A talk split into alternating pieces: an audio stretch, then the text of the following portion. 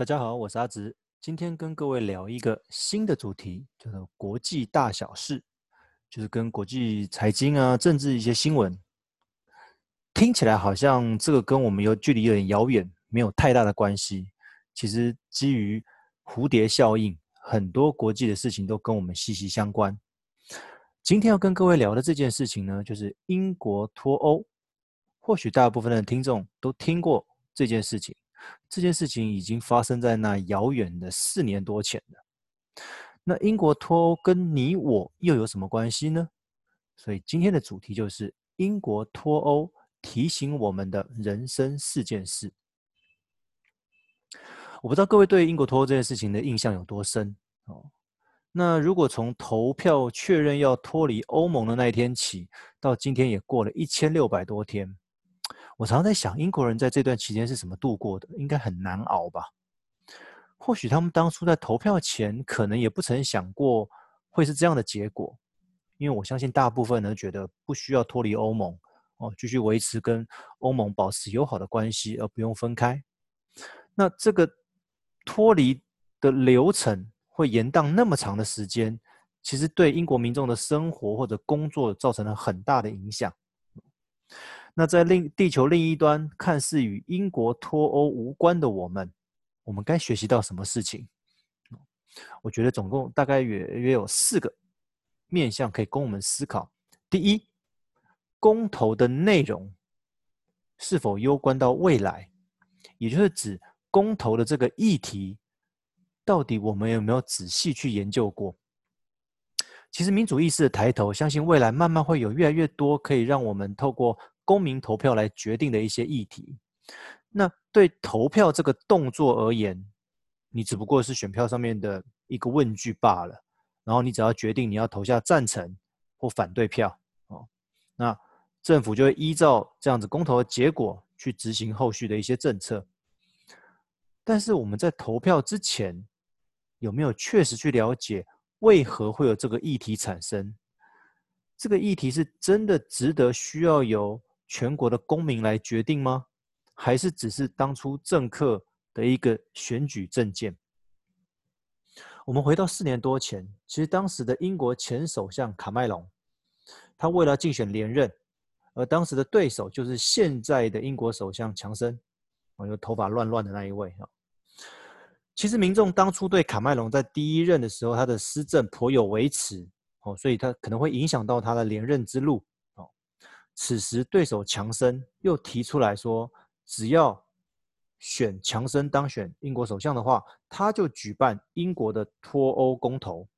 他提出了这样子的政见，迫使寻求连任的卡麦隆也提出相同的政见来抗衡。那与其说英国脱欧公投这个政见的重要，倒不如说这是一个选举的手段。好了。也因为如此，卡麦隆竞选连任成功，但是他打从心里不会觉得这件公投会通过，他觉得大家只随便讲讲的。那不过我当初在选举的时候，我提了这样证件，我当选了，我就要照做嘛。他也的确办了这场公投，因为他觉得这整套不过只是一个跑流程的仪式，哦，也不会通过就是了，哦，所以公投的内容。这个关系到我们的未来，因为公投的议题可大可小，那这个议题到底是不是值得需要交由全民来决定？哦，这个打上一个问号。哦，我相我相信未来有很多这样子的议题会出现。那我们一般民众在投完票选择赞成或不赞成，那我们这对结果后果会造成什么样的影响？如果当初都是选赞成脱欧，影响是什么？那不赞成脱欧，影响又是什么？哦，那这这样子的一些评估，我们在选前有没有去思考过？有没有去讨论过？结果后来有发现，在选后的分析啊，发现到年纪比较大的是支持脱欧的比例比较高，年轻的反而希望能够留欧，就是跟欧盟保持友好的互动。诶，可是这样的结果就是脱欧嘛。就影响到这一群年轻人未来的工作跟生活，导致当时出现了有一个声音，就是那以后这类会攸关到未来的一些公投议题，我们年轻人的票的权重可不可以加重？例如，只要是一定年龄以下，比如说四十岁以下，一个人算两票；四十岁以上，一个人只能算一票。为什么？因为如果今天这个议题是攸关到未来的话，对长辈来讲，你都已经可能已经退休了哦，这个未来对你的生活或呃工作影响不会太大哦，你可能已经退休了嘛。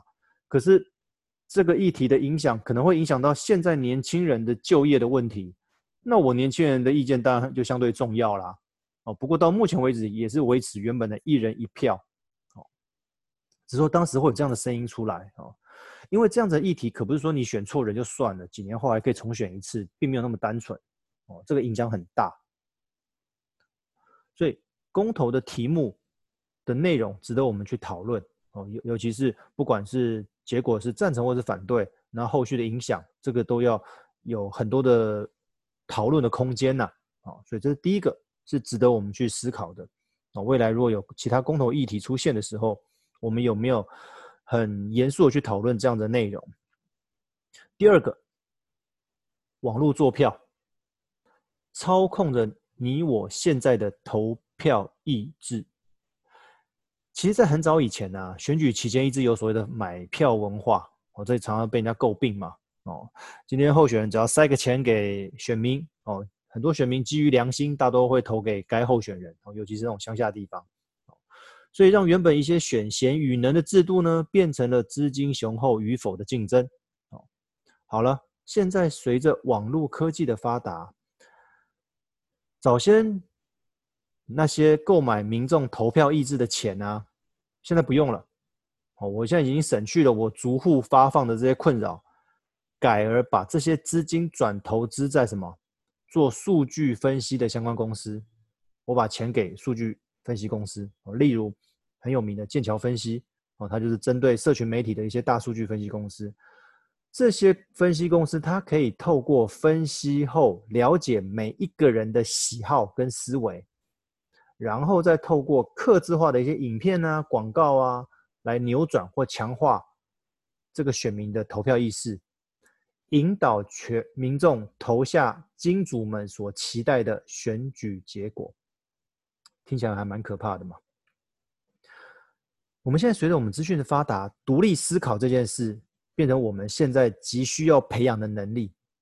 因为现在大部分人都习惯哦，我看到什么就觉得它是真的，我听到什么就觉得它是真的，但是你没有去想一下，说你得到的讯息是不是假的？哦，所以变成独立思考。我我我到底该怎么想？因为这你怎么想会影响到接下来你怎么做嘛？哦，所以独立思考变得非常重要。然后你现在从网络上面看到的每一则影片或者新闻，其实它并不是每一个人都看得到，或许只有包括在包括你在内的一些特殊族群才会看得到。不要小看这个动作哦，因为这样子的讯息接收会有误判，但是你却从有着。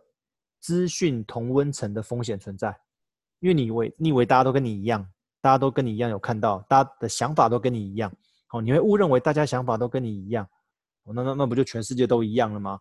但是等你一个投票结果或什么事情发生之后，发现哎，原来大家的想法不一样，哎，原来结果怎么会跟我想的不一样？你一些愤怒啊、崩溃的心情，哦，你可能要很久之后才会平复。搞了半天，其实现在比过去。还要更容易操控所谓的选举，因为有这些科技的发达之后，哦，所以还是回到你在任何的投票之前，你有没有做过一些独立思考的判断，还是人云亦云，甚至你的脑袋早就被已经被牵着走了？第三个，我们来聊聊有关突发事件，就是重大风险的控管，我们有没有在做？各位知道吗？当初支持英国脱欧的比例是五十一点九趴，就是多了那么一点九趴，就是比半数多那么一点点。但是没办法，少数服从多数，过了就是过了，通过要英国要脱欧哦。那随着这几年英国跟欧盟谈判的风风雨雨，有一些企业担心，万一无法达成协议的话，会导致所谓的硬脱欧，就是没有任何协议就直接分直接分开直接分手。所以有一些企业在过去这几年提早撤离英国，跑到其他国家去，可能德国啊、法国之类的。那这样子撤离的动作，也让部分的英国民众失去了工作。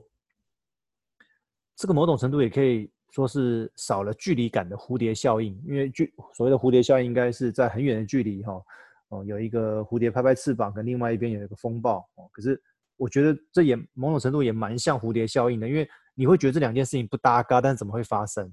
哦，我意思说，比如说你昨天只是在你们家附近投个票，结果你今天就失业了。你你怎样都没有办法把这两件事情兜在一起，但实际上它就真的发生了。投完票之后，企业撤离，那你的工作就没了。不过仔我们仔细想想，除了公投的影响，其实我们每一个人的工作本来就应该要有所谓的风险意识，因为不管是你或我待的产业，可能随时被某一个科技所取代，也可能因为某一件事而衰退，甚至被迫消失。哦，例如二零二零年的新冠肺炎，哦，各位应该记忆犹新，嗯，很多产业都受影响，所以未来可能很少有一些有一份工作可以让你待上一辈子，哦，既然我们的工作内容被取代或消失只是时间早晚的差别，那我们是不是应该趁早提升或培养一些工作能力或者专业技能？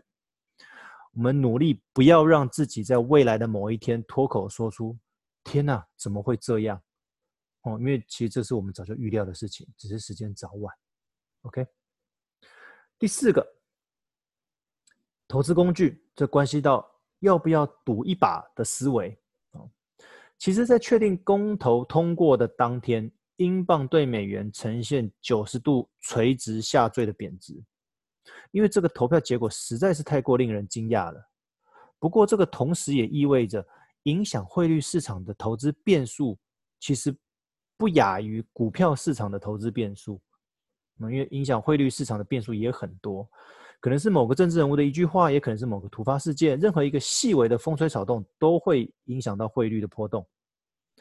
好啦，那有另外一个角度的人会想说，哇，那你突然跌了那么深，我是不是应该趁低捡便宜呢？